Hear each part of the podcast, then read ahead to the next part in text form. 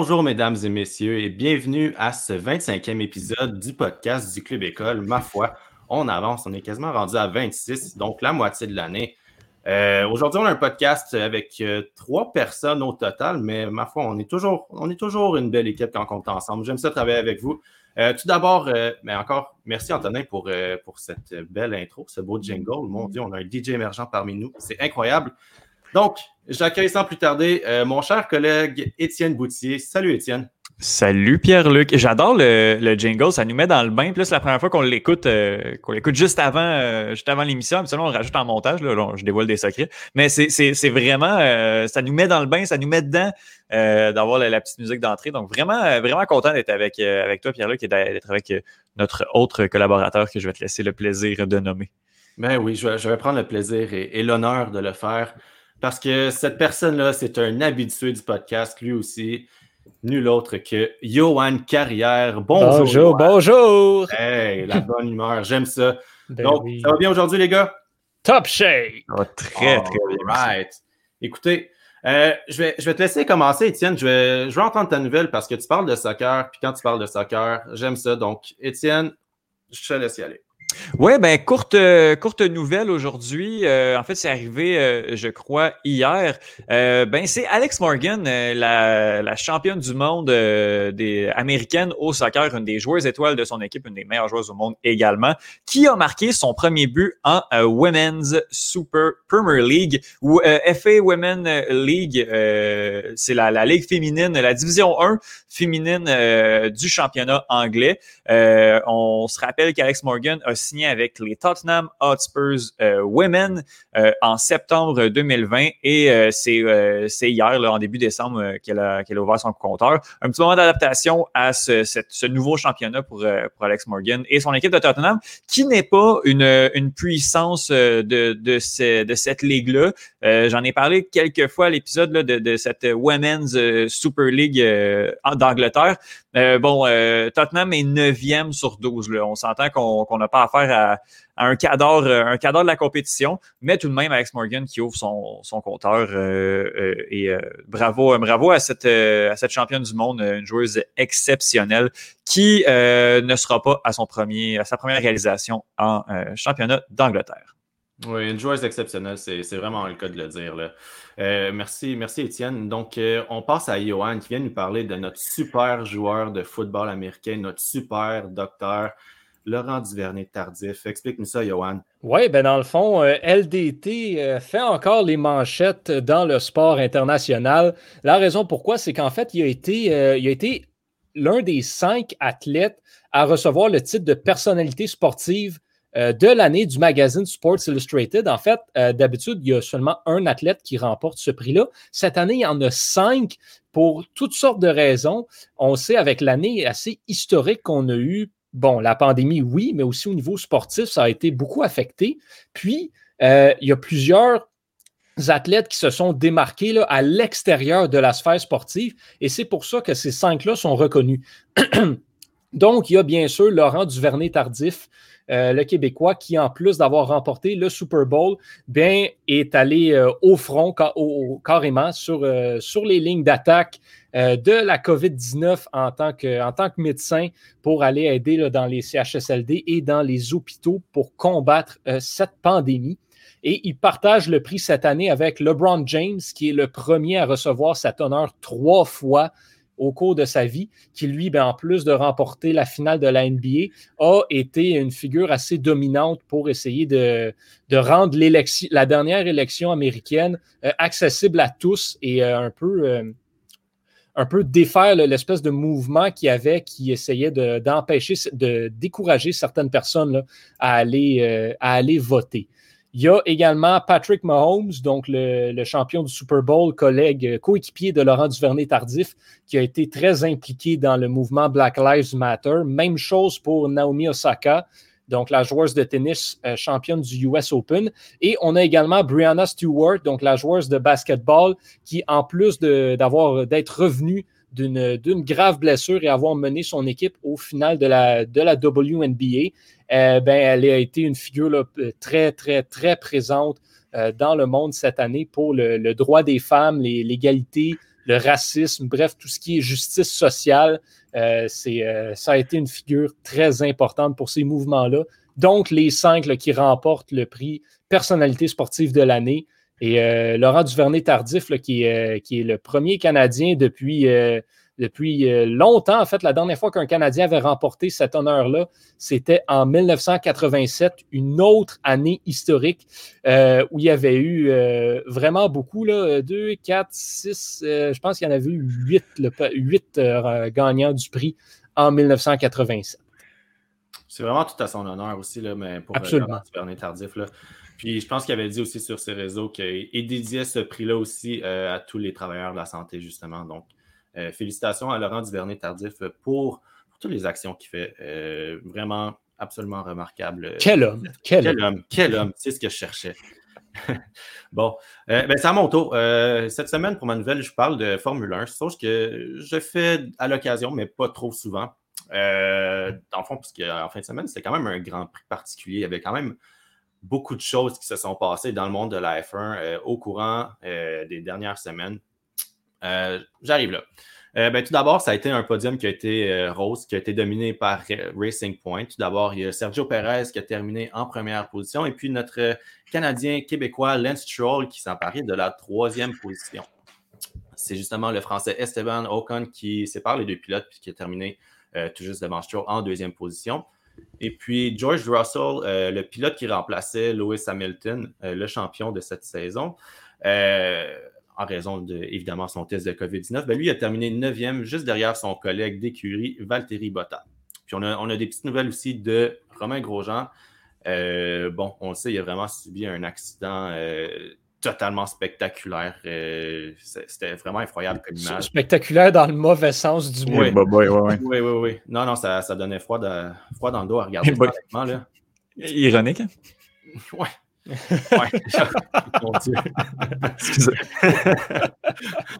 Ouais. ouais. Écoutez, ben, il va manquer le, dernier circuit de la saison à, Abu Dhabi, malheureusement. Euh, puis Grosjean, ben, c'est dommage, mais il termine euh, sa carrière euh, vraiment d'une manière effroyable. On va le dire comme ça. Puis pour des raisons évidentes, ben, il est rentré à la maison pour soigner ses brûlures causées par son accident. Donc, on lui souhaite bon rétablissement et bonne retraite. Et puis, c'est ce qui va conclure euh, ma nouvelle euh, du jour. Ce qui nous amène maintenant à Étienne qui va nous parler de Leicester City.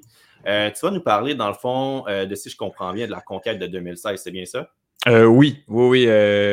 événement, je vais revenir un petit peu plus tard, mais événement complètement incroyable, cette conquête-là du titre de champion, de champion d'Angleterre de 2015-2016. Vas-y, je, t'écoute. c'est vraiment incroyable, je, te confirme, oui. Oui, oui. Ben, c'est ça. En fait, euh, je veux vous parler de euh, Nigel Pearson. Euh, Nigel Pearson qui a été, en, fait, qui était l'entraîneur la saison juste avant de, de Leicester City. en fait, de 2008 à 2015, avec une pause de un an là, a, où, Pearson est allé à, à Hull City, l'entraîneur anglais a connu d'assez bons moments avec, avec Leicester City. Il a repris l'équipe en League One, euh, qui est la troisième division anglaise. Il a assuré euh, la montée en Division 2 dès la première campagne et il a préparé le, club à grimper euh, en Division 1 du championnat anglais en 2014. c'est la première et la seule année de l'entraîneur anglais en Division 1 avec Leicester. Fut quand même difficile, mais le pire a été évité, Après avoir passé la quasi-totalité de l'année en dernière position, Leicester a gagné ses six derniers matchs et n'a pas perdu euh, à ses huit derniers pour se sauver de la relégation et aller chercher une quatorzième position. Donc, la fin de saison 2014-2015 laissait entrevoir de belles choses euh, avec Leicester City sous Nigel Pearson. La superbe séquence euh, sans défaite pour se sauver euh, d'une descente en championship démontrait la force de caractère de ce groupe-là. Pearson semblait avoir un bon plan de jeu, puis son recrutement, en fonction des moyens financiers de l'équipe, qui, je le rappelle, sont assez minimes quand on, quand on, les compare à ceux de Manchester City, Liverpool, Manchester United, entre autres. en fait, justement, c'est son recrutement était assez cohérent et efficace. Donc, 2015-2016 s'annonçait relativement bien pour l'équipe qui prévoyait, bon, qui prévoyait pas euh, finir dans le top 5, mais qui prévoyait quand même une euh, lutter pour, euh, disons, une place entre la 15e et la 10e position. Ben, c'est quand même incroyable ce qui s'est passé. Tu te sauves de la relégation, puis après ça, l'année d'après, tu t'en vas conquérir le championnat. Il veut, pas, il s'est passé quelque chose en quelque part. Puis je présume que ça s'est passé dans l'été 2015. Est-ce que tu veux peut-être nous expliquer ce qui s'est passé? Euh, oui, ben oui, je vous explique. Ben, en fait, c'est assez nébuleux qu'est-ce qui s'est passé. Les choses se sont malheureusement gâtées pour Nigel Pearson et son groupe. Euh, en mai 2015, à la fin de la saison, euh, il y a une tournée en Thaïlande où, en fait d'où proviennent les propriétaires de l'équipe. Il y a un scandale sexuel qui implique le fils de Nigel Pearson qui a frappé l'équipe, entre autres. Il y a, d'autres joueurs qui avaient été, qui avaient été touchés, d'autres jeunes joueurs. Ces joueurs-là sont partis, dont le fils de Nigel Pearson. Euh, donc, le fils est renvoyé de l'équipe. Euh, et bon, un mois plus tard, le père va quitter euh, également le bateau dans la foulée de cette affaire. En fait, on a dit que c'était un les, bon d'un accord commun. c'est pas Nigel Pearson qui a été renvoyé, mais la situation était, il y avait un gros gros gros malaise. Donc, Pearson a décidé de quitter l'équipe. On est à ce moment-là, on est en juillet, je crois. On est quelques semaines avant le début de la saison et on les les, les partisans de Leicester City, bon, sont vraiment inquiets. On se demande qu'est-ce qui va se passer c'est à ce moment-là que Claudio Ranieri va prendre les rênes de l'équipe puis va en faire une des plus grosses surprises de l'histoire du sport. Là, je juste, là, euh, euh, Pierre-Luc, j'imagine que tu connais assez bien l'histoire de Leicester City, qu'est-ce qui s'est passé avec Leicester City? Je veux juste me tourner vers Johan. Est-ce que ce nom-là te, te, dit quelque chose? Toi qui suis peut-être un petit peu moins le, soccer, puis soit franc, si jamais ça ne te dit rien, il euh, n'y a pas de problème. Ben, Leicester City, je, sais c'est quoi parce que depuis cette année, je, je suis un peu l'action de la Premier League juste pour voir qu'est-ce que West Ham fait.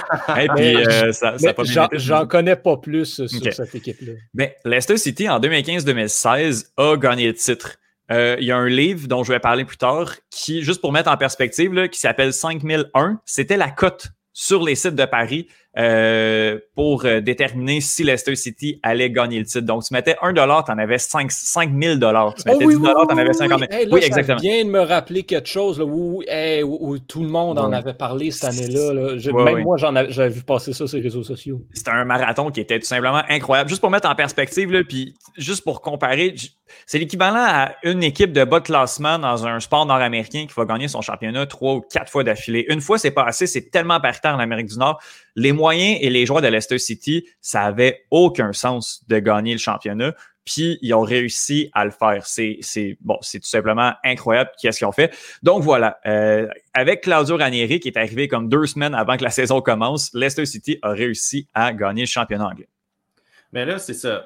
Euh, d'abord, là, l'entraîneur, c'est Claudio Ranieri.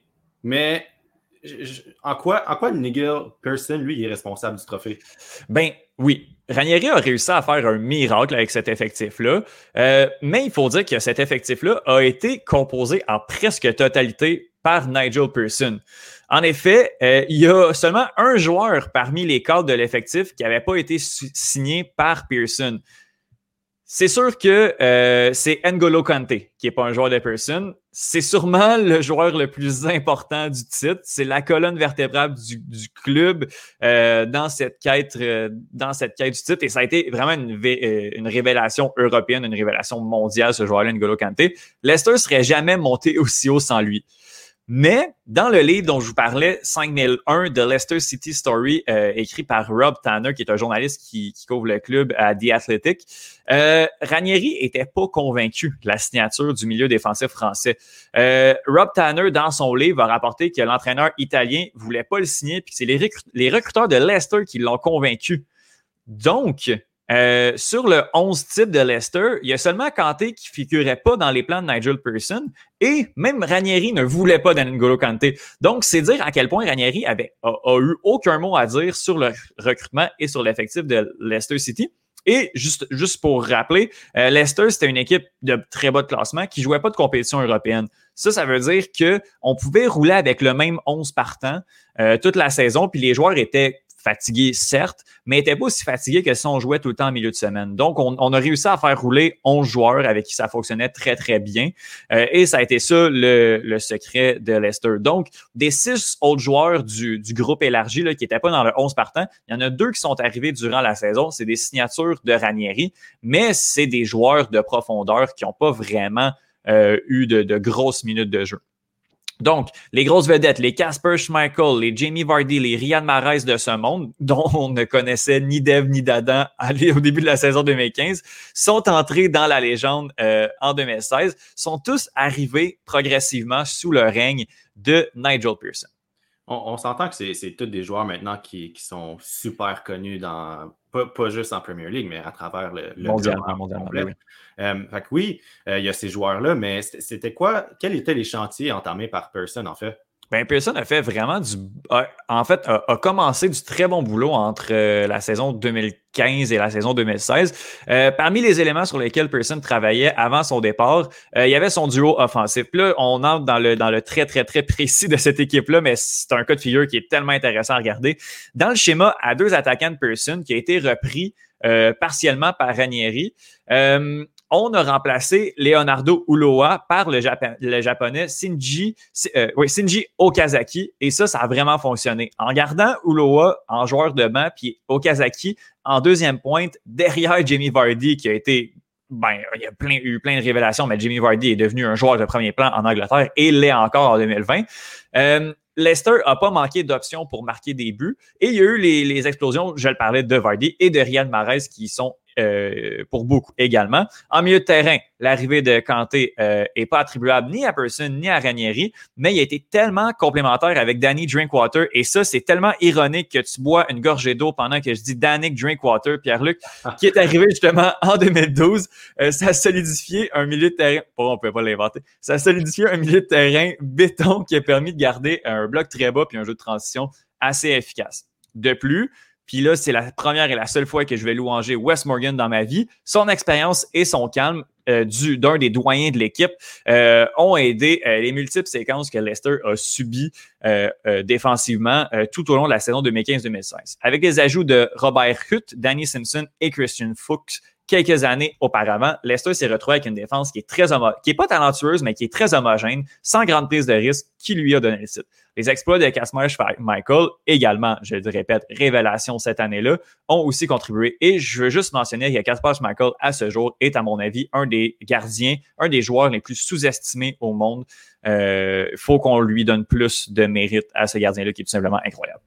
C'est vrai qu'il est incroyable. Petite parenthèse à propos de, Danny Drinkwaters. J'ai vu son nom dans ton texte, puis il y a quelque chose qui s'est passé dans ma tête. C'est mon verre d'eau. Exact. exact. C'est le, subconscient. C'est le subconscient. Euh, écoute, pour en finir, Étienne, euh, quel est l'apport de, responsabilité que tu donnes à Nigel Pearson dans le titre de Leicester City? Bon, euh, Nigel Pearson, a, pour avoir construit l'équipe dans sa quasi-entièreté, mérite d'être reconnu comme un des principaux artisans du titre de Leicester dans sa saison 2015-2016. Cependant, il est quand même peu probable que l'équipe ait gagné le titre si c'était lui qui avait coaché cette année-là. Puis ça, on le saura jamais. Il a construit l'effectif, certes, et il aurait sûrement fait de belles choses avec, euh, avec cette équipe-là s'il était resté à la barre de Leicester City. Mais Ranieri euh, mérite également ses lettres de noblesse. D'avoir su rallier les troupes comme il l'a fait euh, durant plusieurs mois alors que tout le monde l'enterrait dès le début de la saison, c'est tout simplement incroyable. Donc, si j'avais un pourcentage à donner, honnêtement, j'irais avec 50-50. Ranieri, on l'applaudit, mais Pearson mérite également euh, mérite également qu'on l'applaudisse puis qu'on lui donne ce qu'il mérite en fait du côté de Leicester City pour avoir vu le caractère et le potentiel de plusieurs joueurs euh, qui qui n'ont que cette saison 2016-là comme fait d'âme dans leur carrière. Là, je pense à des gars comme Robert Hood, Christian Fuchs, euh, euh, Mark, Mark Albrighton, pardon, euh, Danny Drinkwater, c'est des gars qui, par après, ont rien fait puis feront jamais rien dans leur carrière autre qu'avoir gagné le titre avec Leicester. C'est tout simplement un exploit de la part de Nigel Pearson d'avoir vu ça en eux. Et cependant, d'avoir mené ce groupe vers les plus grands honneurs du soccer anglais, c'est la même chose du côté de Claudio Ranieri. Donc, comme je le répète, 50-50, mais honnêtement, on peut tout simplement célébrer ce miracle sportif qui va être encore raconté dans 10 ans, 50 ans ou même 100 ans. Ah, c'est fou, hein, parce que depuis, depuis 2016, Leicester, c'est vraiment une équipe qui, qui est présente et qui domine quand même la Ligue. Pas nécessairement en première tête, mais souvent dans le top 4. Oui. Euh, Leicester City, on va leur donner, ce sont d'excellents négociateurs, honnêtement. Riyad Mahrez a quitté, euh, a quitté Leicester City il y a seulement deux ans bon, deux ans, ben, ça fait seulement deux ans, mais deux ans après avoir gagné le titre, alors qu'il avait été annoncé à toutes les équipes anglaises, que ce soit euh, Ryan Mahrez qui l'ont vendu pour 70 millions, que ce soit Maguire l'année dernière pour 80 millions, euh, Leicester City sait prendre son temps et c'est extrêmement bien recruté. Je pense que c'est ça qui fait la force de Leicester City euh, quatre ans après euh, ce titre-là. Tu l'as dit, des bons négociateurs hein, quand même. Harry Maguire pour 80 millions. On ah, faut le faire. On en parlera une autre fois, mais. quand, tu réussis à le remplacer pour la moitié du prix et que son remplaçant est annoncé ou presque au Real Madrid, euh, un an plus tard, c'est tout simplement incroyable qu'est-ce que cette équipe-là fait, fait en, termes de recrutement. Absolument. Merci beaucoup, Étienne. merci à toi, Pierre. Donc maintenant, on passe à Johan qui va euh, nous parler de différentes manières de découvrir un sport, surtout en temps de pandémie. Euh, Johan, je t'écoute. Oui, euh, ben, voilà, quelques semaines déjà, j'ai sorti un article sur, sur le, sport, en fait, puis, puis comment, comment est-ce que le, sport pouvait ne, rien coûter, en fait, puis être gratuit pour les gens, puis expliquer que c'est important de bouger. Moi, c'est un peu le c'est un peu le genre d'affaire qui vient me chercher très personnellement. C'est ce genre de sujet-là, des bienfaits du sport, puis à quel point c'est important. Mais euh, dans la vie, c'est pas tout le monde qui naît, qui a la chance, par exemple, comme moi, de naître dans une famille où le sport est extrêmement valorisé et où ça devient facile de s'y intéresser. Donc, il y a des gens qui vont devoir découvrir des sports vraiment plus tard dans leur vie où euh, qui vont devoir essayer de s'intéresser à des sports alors que leur entourage, par exemple, s'y connaît déjà. Je prends un petit peu euh, mon exemple moi-même. Quand vous êtes tous les deux là au podcast, euh, puis, que puis, que je suis avec vous, puis que vous parlez de soccer, ben, je comprends absolument rien. Je connais, je connais deux, trois trucs par-ci, par-là, mais euh, c'est n'est pas toujours évident pour moi de suivre la conversation. Puis c'est souvent le cas de certaines personnes qui se retrouvent dans un groupe d'amis qui vont avoir un intérêt commun pour un sport en particulier. Qu'est-ce qu'on peut y faire? Parce qu'on s'entend, quand tu connais absolument rien au soccer ou au hockey ou au football, puis que tu dis OK, je vais, je vais m'intéresser à ça, tu t'assois devant ta TV puis tu essaies d'écouter un match puis tu comprends absolument rien, ben, ça devient assez facile de décrocher rapidement. Donc, qu'est-ce qu'on peut faire? Ben, j'ai trois façons de trois, euh, trois idées, en fait, de, manière de commencer à découvrir et à s'intéresser à certains sports. Et euh, ben, tu, disais, oui, surtout en temps de pandémie, ce sont trois options qui se font très bien en temps de confinement. Donc, euh, très, très bien pour suivre ces, ces astuces-là, alors que nous serons confinés pendant le temps des fêtes. Pourquoi ne pas euh, y aller d'une découverte d'un nouveau sport? Mais pourquoi pas? Pourquoi pas? Et ma première, euh, messieurs, je suis sûr que vous allez être d'accord avec moi, c'est les jeux vidéo.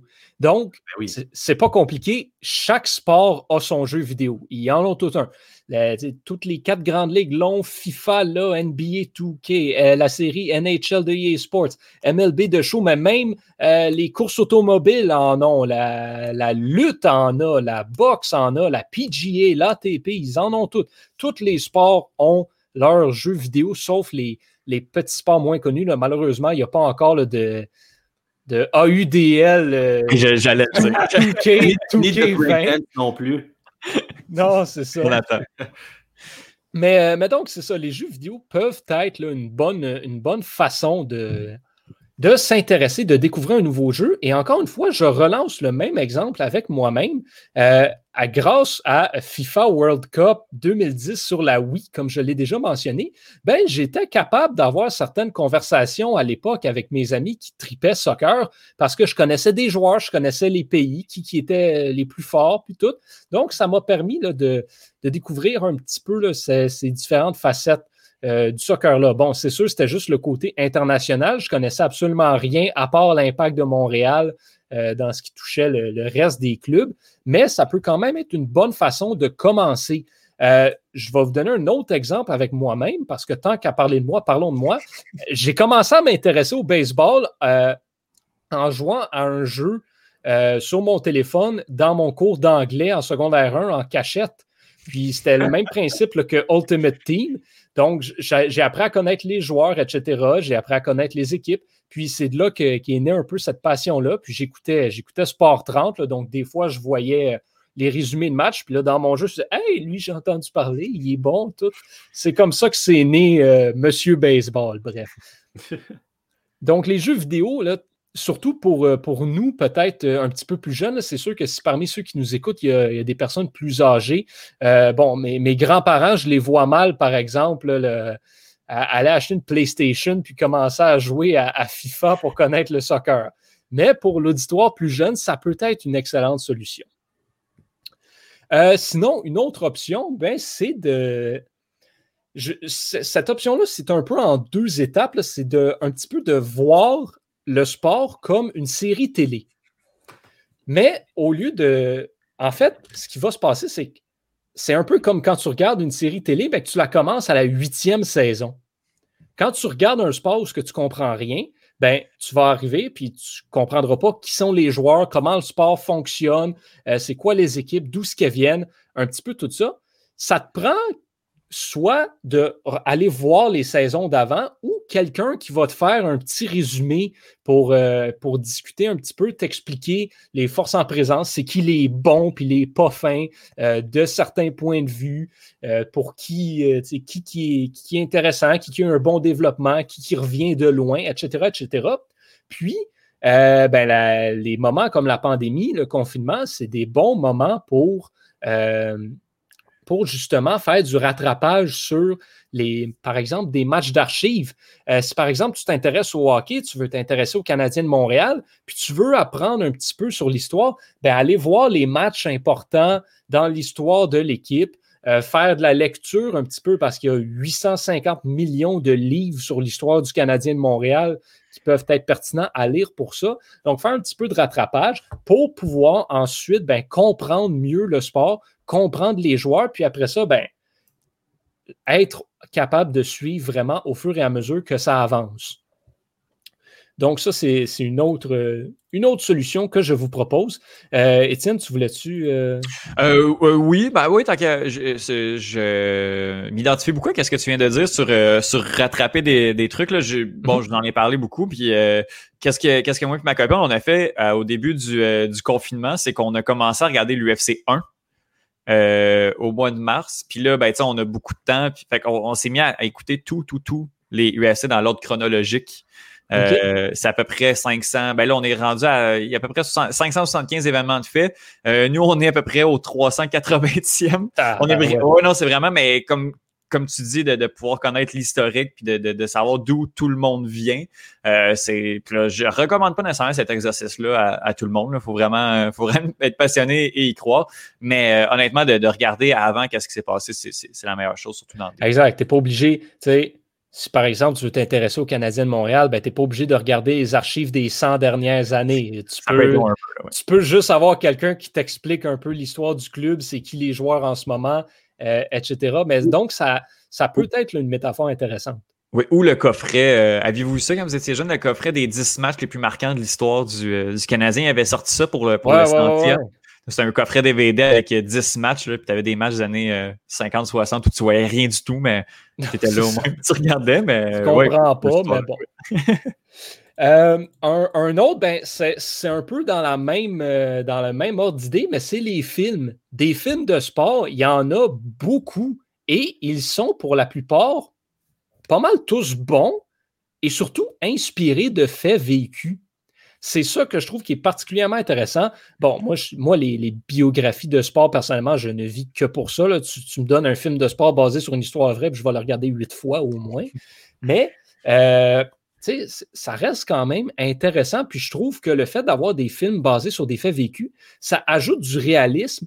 Puis c'est plus facile après de s'imaginer dans ces histoires-là. Bon, euh, il y a des films aussi là, qui sont complètement de la pure fiction, mais qui sont bons, puis qui permettent aussi d'avoir un certain, un certain engouement pour le sport. Le meilleur exemple que je peux vous donner, c'est Rocky. Avez-vous ben déjà vu les films de Rocky? Au moins un.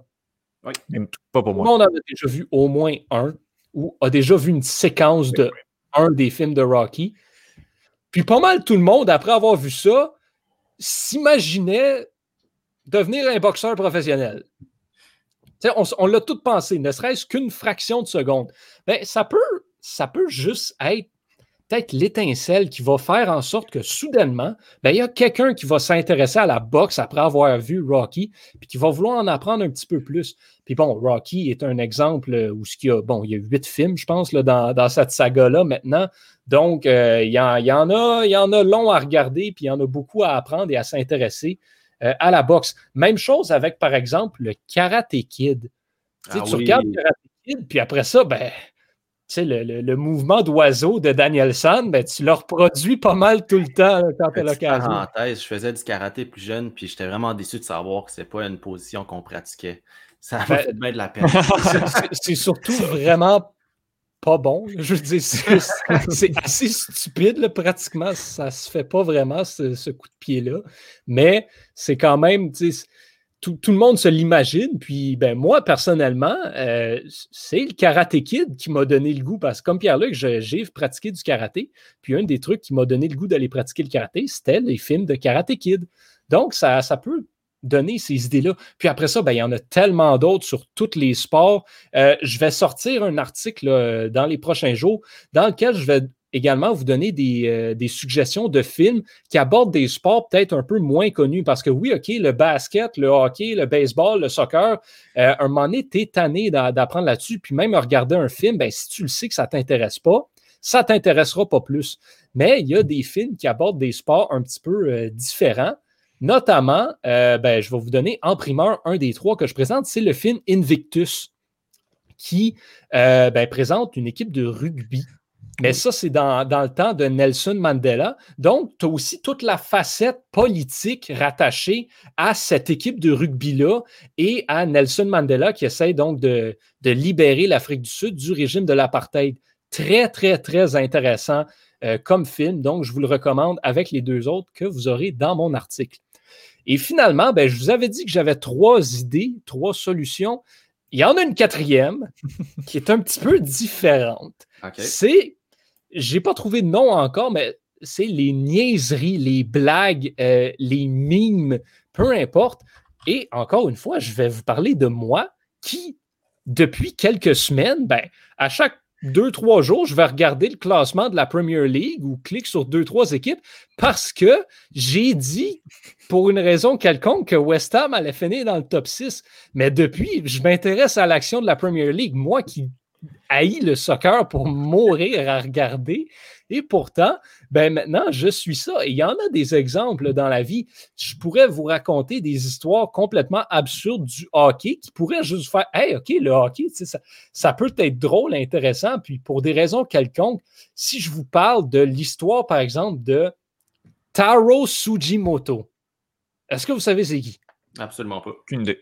Bon, ben, c'est la plus grande c'est le plus grand canular de l'histoire du sport professionnel, à peu près. Longue histoire courte. Euh, je pense que c'était au repêchage de genre 1974 dans la Ligue nationale de hockey. Euh, c'était à cette époque-là, euh, la Ligue nationale était en compétition avec la WHA, donc la World Hockey Association. Et donc, pour éviter que les choix au repêchage soient dévoilés publiquement avant le repêchage, euh, ben, c'était tout fait par téléphone, c'était des appels par, donc par conférence et c'était horriblement long. Donc, pour niaiser la Ligue en 11e ronde, je pense, les Sabres de Buffalo ont décidé de repêcher un joueur qui n'existait pas, qui s'appelait Taro Sujimoto. Donc, ils ont inventé un joueur, ils ont inventé une équipe, les Katana de Tokyo. Puis, euh, ben, le, choix a été enregistré parce qu'il n'y a personne qui faisait les vérifications. Et donc, pendant quelques semaines, les Sabres avaient officiellement, dans les livres de la Ligue nationale, repêché un joueur qui n'existait tout simplement pas. Et bien, ça, c'est le genre d'histoire que moi, quand je vois ça, même si je suis déjà un fan de hockey, ben, ça me donne le goût d'aller m'intéresser encore plus à l'histoire. Il y en a-tu d'autres niaiseries comme ça dans l'histoire de la Ligue? Euh, c'est sûr qu'il y en a des, anecdotes dans chaque sport à raconter comme ça qui peut euh, donner l'intérêt à certaines personnes pour l'histoire, soit d'une équipe ou d'un sport en général. Donc, pourquoi pas, si une niaiserie comme ça ou une anecdote euh, cocasse peut vous donner l'intérêt et la piqûre d'un sport, ben allez-y. Il n'y en a pas de bonne façon de commencer à s'intéresser à un sport. Il n'y en a pas. C'est pas obligé d'être la façon traditionnelle de, tu regardes un match, tu vas voir les matchs, tu lis les résultats ou tu regardes les résultats à Sport 30. Il n'y en a pas. Fait amusez-vous, allez découvrir les 524 sports qu'il y a. Ayez du fun. Ça m'a fait plaisir. Ça m'a fait plaisir aussi. Euh, merci beaucoup, euh, Johan. Euh, très, très, très apprécié. Écoutez, les gars, j'ai préparé une chronique, mais j'ai envie de discuter d'autres choses avec vous que ma chronique. Oh Peut-être que vous savez avec ça. Je pense qu'on sait où on s'en va. Là. Oh. Je vais commencer avec Étienne. Oui. Que penses-tu du potentiel changement de nom de l'impact de Montréal? Franchement, oui. J'en ai rien à battre. Je m'en fous carrément. Honnêtement, déjà là, c'est potentiel, fait qu'on parle d'une rumeur. Puis j'ai, j'ai pas eu le temps. Ben, puis, tu sais, j'ai réfléchi quand même à ça, mais ma, ma, mon, ma réflexion n'est pas faite là-dessus.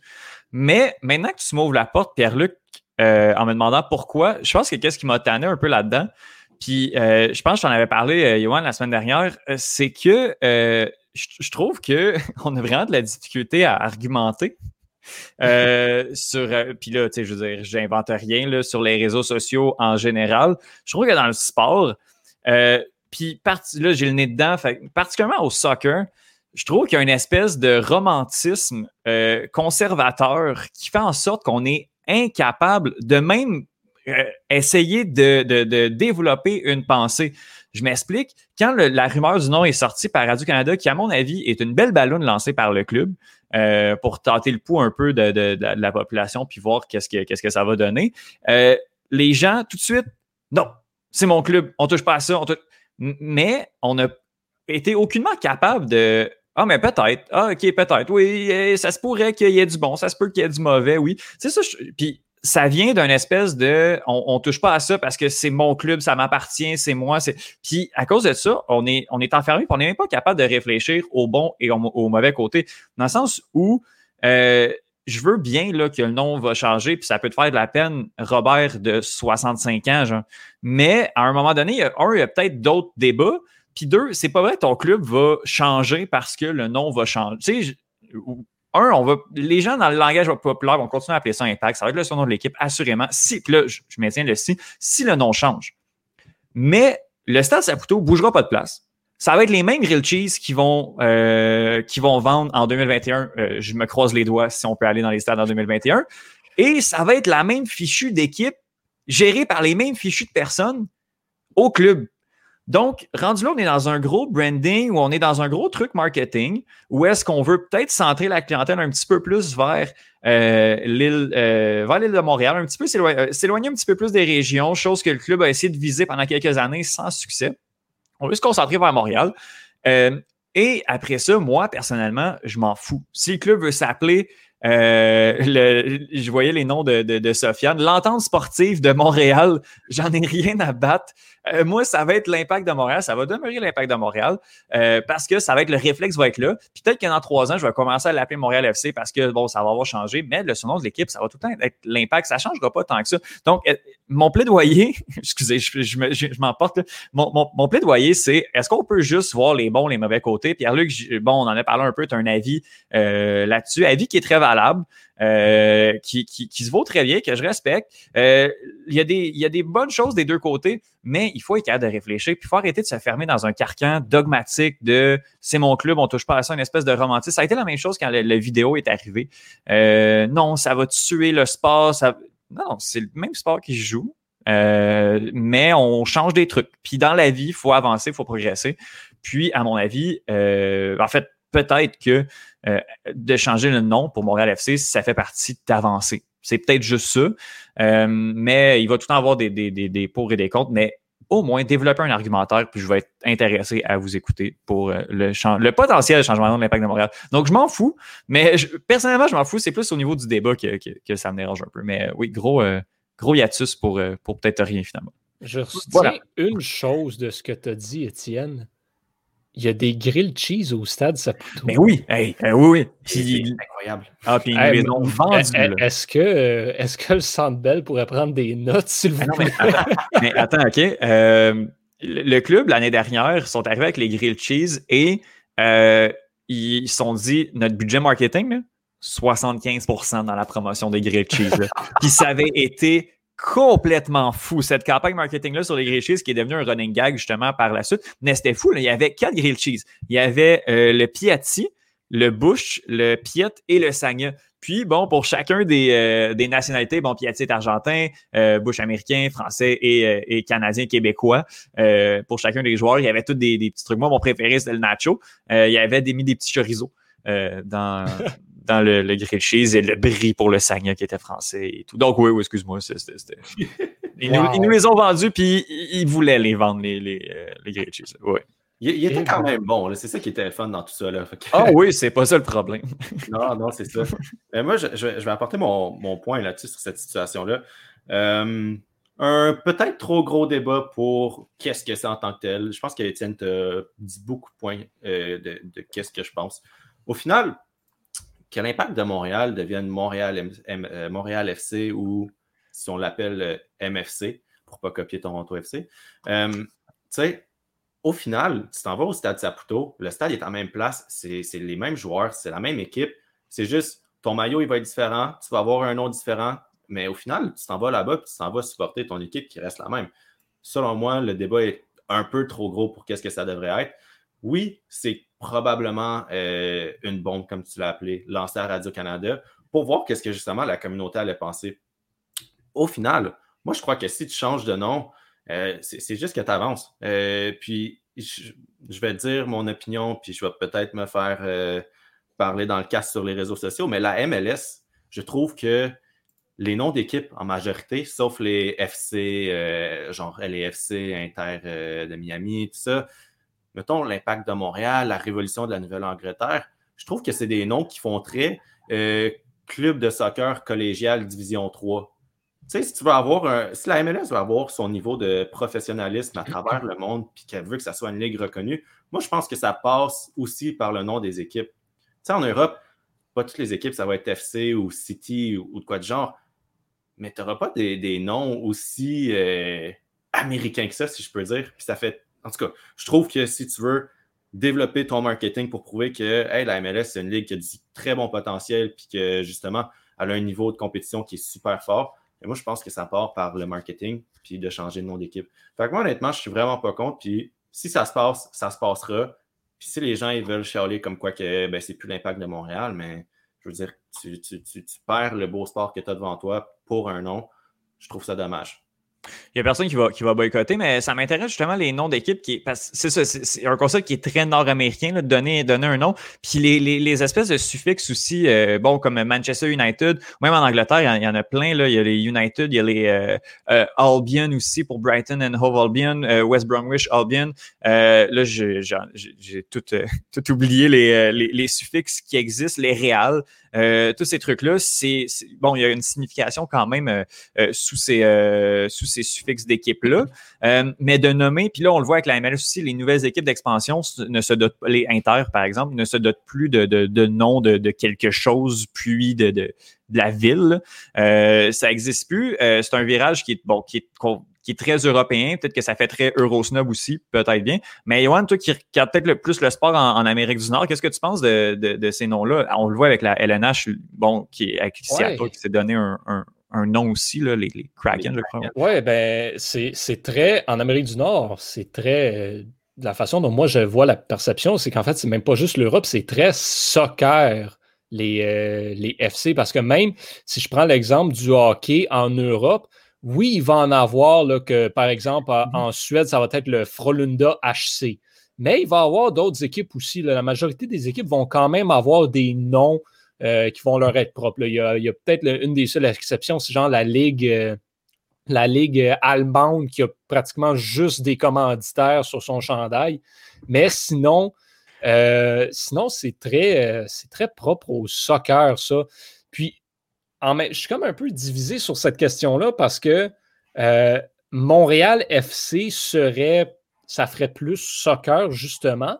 Mais je trouve qu'en même temps, le fait d'avoir l'équipe qui s'appelle Impact de Montréal, ben, ça différencie l'équipe euh, du reste du monde de soccer, ça lui donne quelque chose d'unique que, que l'équipe perdrait peut-être en s'appelant Montréal FC. Puis bon, c'est sûr que je suis aussi un petit peu euh, biaisé sur cette question-là parce que euh, Montréal FC ou CF Montréal, c'est déjà un nom qui existe parce que le, club de floorball de Montréal s'appelle Montréal FC. donc le, floorball, bon, ceux qui me connaissent savent que j'aime bien, je, joue tout. Ceux qui ne me connaissent pas ont aucune idée c'est quoi ce sport-là. Je vous en parlerai un autre tantôt.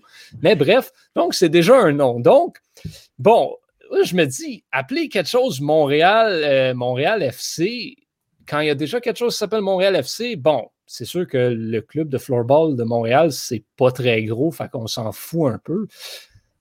Mais ce serait un peu comme, je sais pas, s'il y avait une grosse station de radio qui lançait un nouveau projet qui s'appelait. Ah, non, non, non, dis va pas là, va pas là, va pas là.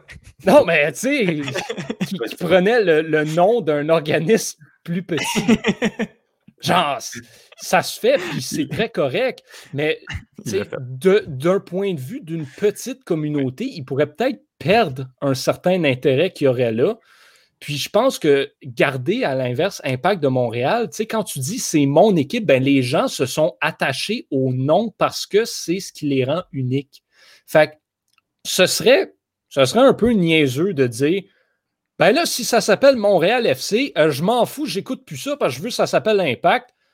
Regarde, ça sert absolument à rien. Mais je peux comprendre ceux qui disent qu'ils ils ont un certain attachement sentimental euh, au nom de l'impact de Montréal. Moi, je suis une de ces personnes-là qui trouve que le fait de s'appeler Impact, ben, ça fait quoi de plus intéressant que juste avoir un nom plein comme Montréal FC? C'est vrai que c'est un peu, c'est un peu dull, Montréal, euh, Montréal FC. On le voit, on le voit beaucoup, puis c'est pas, pas nécessairement original. Euh, mais peut-être aussi que l'intention, ça va être de, sur papier que ce soit Montréal FC, euh, mais que dans le langage populaire, ça devienne comme Barcelone, comme Liverpool. Ou est-ce que Liverpool, je, dois taper Liverpool dans Google, ça va me, ça me donner l'équipe de Liverpool avant la ville de Liverpool. De, de, passer l'équipe comme puis d'appeler ça Montréal, quelque chose comme ça. moi, j'ai un, personnellement un petit crush sur FC Montréal. C'est sûr que c'est une équipe qui a déjà existé. Euh, qui n'existe n'existe plus. Euh, mais ce serait peut-être à mon avis, un petit peu plus intéressant que Montréal FC. Euh, mais après ça, on joue, sur, on joue sur les détails, on joue sur les mots. Bon, après ça, il y a tout le débat du Québec. Est-ce que ça devrait être. Attends, non, mais ça, ça, par exemple, ça, c'est niaiseux. Parce que le problème était déjà là la semaine passée. C'est déjà IMFC, Impact de Montréal Football Club. Donc après ça, euh, de voir que, bon, euh, là, j'ai vu le, chef du Parti québécois, euh, Paul Saint-Pierre Mamondon, qui dit que c'est maladroit et un peu, euh, bon, je, pense qu'il n'était pas très d'accord. Le FC était là la semaine passée, il va être là la semaine prochaine. Puis la, la différence, par contre, c'est qu'il n'y a pas grand monde qui dise Impact de Montréal Football Club. Oui, clairement. C'est Impact de Montréal. Fait Je pense qu'en fait, c'est ça qui est niaiseux, c'est les gens ne le savent pas mhm. que c'est Impact de Montréal FC. Oui, je comprends, Mais Johan, tu as soulevé un point que, je trouve quand même intéressant. Tu dis que les gens sont attachés au nom. Est-ce qu'ils sont attachés au nom de l'équipe ou ils sont attachés à l'équipe? C'est ça, la question. Est-ce que ben, ils sont attachés à l'équipe par le nom. Ou tu regardes l'effectif, le collectif sur le terrain? Ben, tu sais, moi, j'ai l'impression, moi, je ne connais pas vraiment les joueurs de l'Impact. Je veux dire, je connais Samuel Piet parce qu'il a liké une photo que j'ai mise sur Instagram un moment donné, mais ah, c'était à, ah, peu près tout. il ramène ça lui aujourd'hui. Je, je, connaissais, je connaissais Evan Bush, euh, Piatti quand il était là, mais là, j'ai l'impression que tous les joueurs que je connaissais, ils sont tous plus là. là. C'est moi, je ne connais pas, mais quand tu me parles de l'impact de Montréal, ben, je sais absolument de, quoi tu me parles. Puis, ben, par le passé, je m'y intéressais plus. J'ai comme perdu tout intérêt que j'avais pour l'impact, mais je sais encore c'est quoi. Puis, tu sais, c'est comme la chose naturelle de quand tu parles du sport à Montréal, ben, tu as le Canadien, tu as les Alouettes, tu as l'impact. Fait ça, ça, vient tout un peu ensemble. Parce que là, ben, enlever le nom, ben, ça change, veut, veut pas vous allez me dire que non, mais en quelque part, ça change un petit peu l'identité euh, du club. Pour un qui a, Quand même, qui a quand même toujours roulé avec Impact de Montréal. Ça fait longtemps que c'est ancré dans la culture québécoise, euh, Impact de Montréal. Ça reviendrait un peu comme changer le nom des Alouettes. Ou ce que, tu sais, je vous donne l'exemple, quand les Alouettes ont changé de logo, ça avait causé une certaine polémique parce que le logo était quand même reconnu dans la communauté à Montréal. C'est un logo qui était quand même apprécié. Puis là, c'est rendu quelque chose de très plain, très, très plate un petit peu comme logo comparé à l'ancien qu'ils avaient. Donc, j'ai l'impression que ce serait un petit peu le même effet. Ça prendrait quatre mois, puis l'adaptation serait complète, mais c'est le nom de l'impact de Montréal fait partie, je pense, de la culture sportive du Québec en général. Donc, enlever cet élément-là, je ne sais pas, je peux comprendre cet argument-là. Mais ça, ça, il n'y aura jamais, surtout sur les réseaux sociaux, tu n'auras jamais, jamais du monde qui sont satisfaits. surtout quand tu changes quelque chose, quand tu changes un branding. Puis, ça, on s'entend que ça va venir avec un changement de logo aussi, euh, mm-hmm. assurément. Là, puis un changement de, de chandail de, de, ce qu'on connaît de l'impact de Montréal euh, aussi. Euh, donc là, ça. Puis il ne faut pas oublier aussi que les réseaux sociaux, c'est peut-être 5% voire 10 ah, de, de, la masse. Là, donc, c'est très petit, là, mais ouais, ça va venir avec des gros changements. Ça va être difficile à passer, mais dans un an, on ne pensera même plus. Non, exact. Tout à fait. Bon, est-ce que quelqu'un veut rajouter quelque chose sur le débat? euh... On s'entend pour rien. Ben, c'est ça. On peut-tu laisser les choses aller? Puis... les pétitions, là, s'il vous plaît. Ouais, non, c'est ça. Au final, l'impact de Montréal, que ça devienne Montréal FC, ça reste le club que tu aimes regarder, que ce soit pour les joueurs. Le nom, c'est un nom. J'aimerais ça qu'on mette autant d'énergie euh, sur le nom de l'impact que sur euh, la guignolée. C'est tout. si on mettait toutes nos énergies là-dessus, là, puis de débattre, puis nos mots mm. sur, euh, sur quelque chose d'important, on aurait mm. bien des problèmes de régler. Mm, je suis mm-hmm. tout à fait mm-hmm. d'accord avec toi. Sur ces sages paroles, c'est ce qui conclut nos chroniques du jour. Étienne, je vais te laisser y aller avec ton événement que tu vas regarder cette semaine. Oui, ben euh, on a parlé beaucoup, beaucoup de soccer, euh, mais un podcast Club École euh, où je suis présent et où je déblatère mon contenu ne serait pas un podcast du Club École si je ne parlais pas d'arts martiaux mixtes. Donc samedi se déroule l'UFC 256 qui qui met en vedette le titre des poids mouche euh, qui est détenu par Davison Figueredo euh, qui mettra sa ceinture en jeu contre Brandon Moreno. Euh, Figueredo et Moreno ont combattu il y a exactement deux semaines et demie et vont recombattre dans samedi, dans cinq jours. Là, euh, donc, euh, ça va être trois semaines. Trois semaines exactement après, après qu'ils, ont, qu'ils, se soient battus. Ils se sont pas battus contre. Figueredo avait défendu sa ceinture contre euh, Alex Perez, si je me rappelle bien, et Brandon Moreno l'avait emporté de manière assez convaincante contre Brandon Royval. Et euh, bon, euh, cette UFC 256-là est, assez, euh, est assez pourri là, dans le sens où il, y a eu, il était supposé avoir deux ceintures de championnat. soit Amanda Nunez qui défendait contre, oh, je ne me rappelle plus, je crois que c'est Megan Anderson, et Peter Yan qui défendait sa ceinture contre Aliaman Sterling. Et les deux champions se sont blessés. donc, on n'a on a pas eu le choix d'appeler de, Figueredo, même s'il s'est battu il y a trois semaines. Les deux combattants euh, on se, sont seulement battus un round, donc même pas, même pas cinq minutes en tout. Euh, donc, euh, ils sont quand même assez frais pour, pour se rebattre. sinon, dans les autres combats, je regarde la fighter rapidement. Il y a Tony Ferguson contre Charles Oliveira. Ça, ça va être en poids, en poids léger. Ça va être vraiment intéressant. Ferguson, je ne sais pas si ça vous dit quelque chose. Il est un ancien champion intérimaire de la catégorie. Il était supposé se battre contre Habib Nurmagomedov huit fois. Ça n'a jamais donné. Ça aurait été un combat assez incroyable. Mais, euh, mais voilà, il va, il va être là contre Charles Oliveira. Sinon, d'autres noms, Junior Dos Santos, ancien champion, champion des poids lourds sur la carte principale. Euh, je regarde les poids, euh, poids plumes. Un combat de poids plumes va être vraiment intéressant sur la, la carte préliminaire, donc la carte gratuite sur RDS. Cobb Swanson contre Daniel Pineda, ça va être vraiment intéressant. Et je remarque ici, Teshia Torres en poids paille féminin qui va se battre contre To Be euh, determined, ou To Be Announced. Euh, donc, euh, j'espère que ça va se faire bientôt parce que c'est dans 5 dodo ce, cet UFC. Donc, il faudrait bien trouver quelqu'un à mettre devant Teshia Torres. Donc, voilà. Super, merci beaucoup. On va surveiller le UFC certainement. Yoann Carrière, Oui. Quel est ton événement à surveiller cette semaine? Ben, cette semaine, euh, on va suivre le golf, mais non pas de la PGA, mais bien de la LPGA, puisque c'est jeudi que, ce, que débutera le US Open, mais chez les femmes. Donc, euh, dernier grand tournoi de la saison pour la LPGA. Donc, on va bien sûr surveiller la Canadienne Brooke Anderson, qui, à 23 ans seulement, va déjà prendre part à son huitième US Open. Euh, ce qui est assez, euh, assez impressionnant. Donc, le tournoi là, qui va se dérouler de jeudi à dimanche prochain. Super, définitivement à surveiller. Quel exploit quand même, 8 hein? US Open à 23 ans, c'est vraiment pas rien.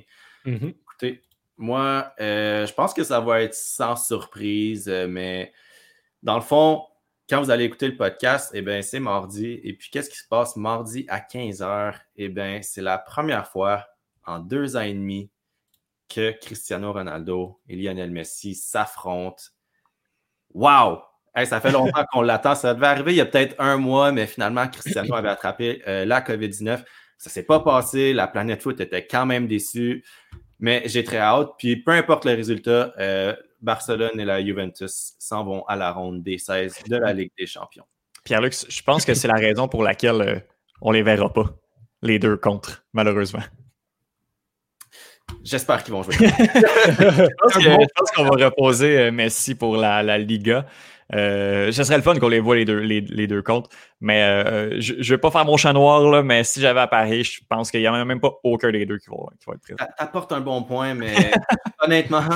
Mais ça va être un bon match. Barcelone-Juve, dans tous les cas, ça va être un, bon, ça va être un excellent match. Ça va être un excellent match, mais là, j'espère que tu, que tu n'as pas apporté un chat noir euh, pour le match de demain parce que je pense que c'est quelque chose que tout le monde veut voir. Puis j'espère que Barcelone et Juventus veulent voir ça aussi. Fait on se croise les doigts, les gars. Sinon, quand, on va les recroiser en quart de finale, c'est là que c'est là qu'ils vont, euh, vont jouer contre. Là, on va les voir. Quand ils vont se retrouver en quart de finale, c'est là qu'on va les voir contre. C'est ça que je fais. à suivre, à suivre. c'est ce qui conclut euh, ce, 25e épisode. J'en reviens toujours pas à quel point on avance, les gars. C'est fantastique. Euh, Étienne Boutier, merci à toi. Ben, merci à toi, Pierre-Luc. Super animation. encore une fois. Ben, écoute, un, gros merci, c'est très apprécié. Euh, et merci à toi, Johan Carrière. Ben, merci à toi, Pierre-Luc. Merci, Étienne. Merci à tous ceux qui nous écoutent euh, semaine après semaine, euh, qui nous permettent de continuer à, produire du contenu. On aime bien ça. Et merci encore à nos, à nos Patreons qui nous supportent toujours. On, on, vous apprécie énormément. Votre support fait une différence et on tient à vous remercier encore une fois. On ne le dira jamais assez, mais merci beaucoup.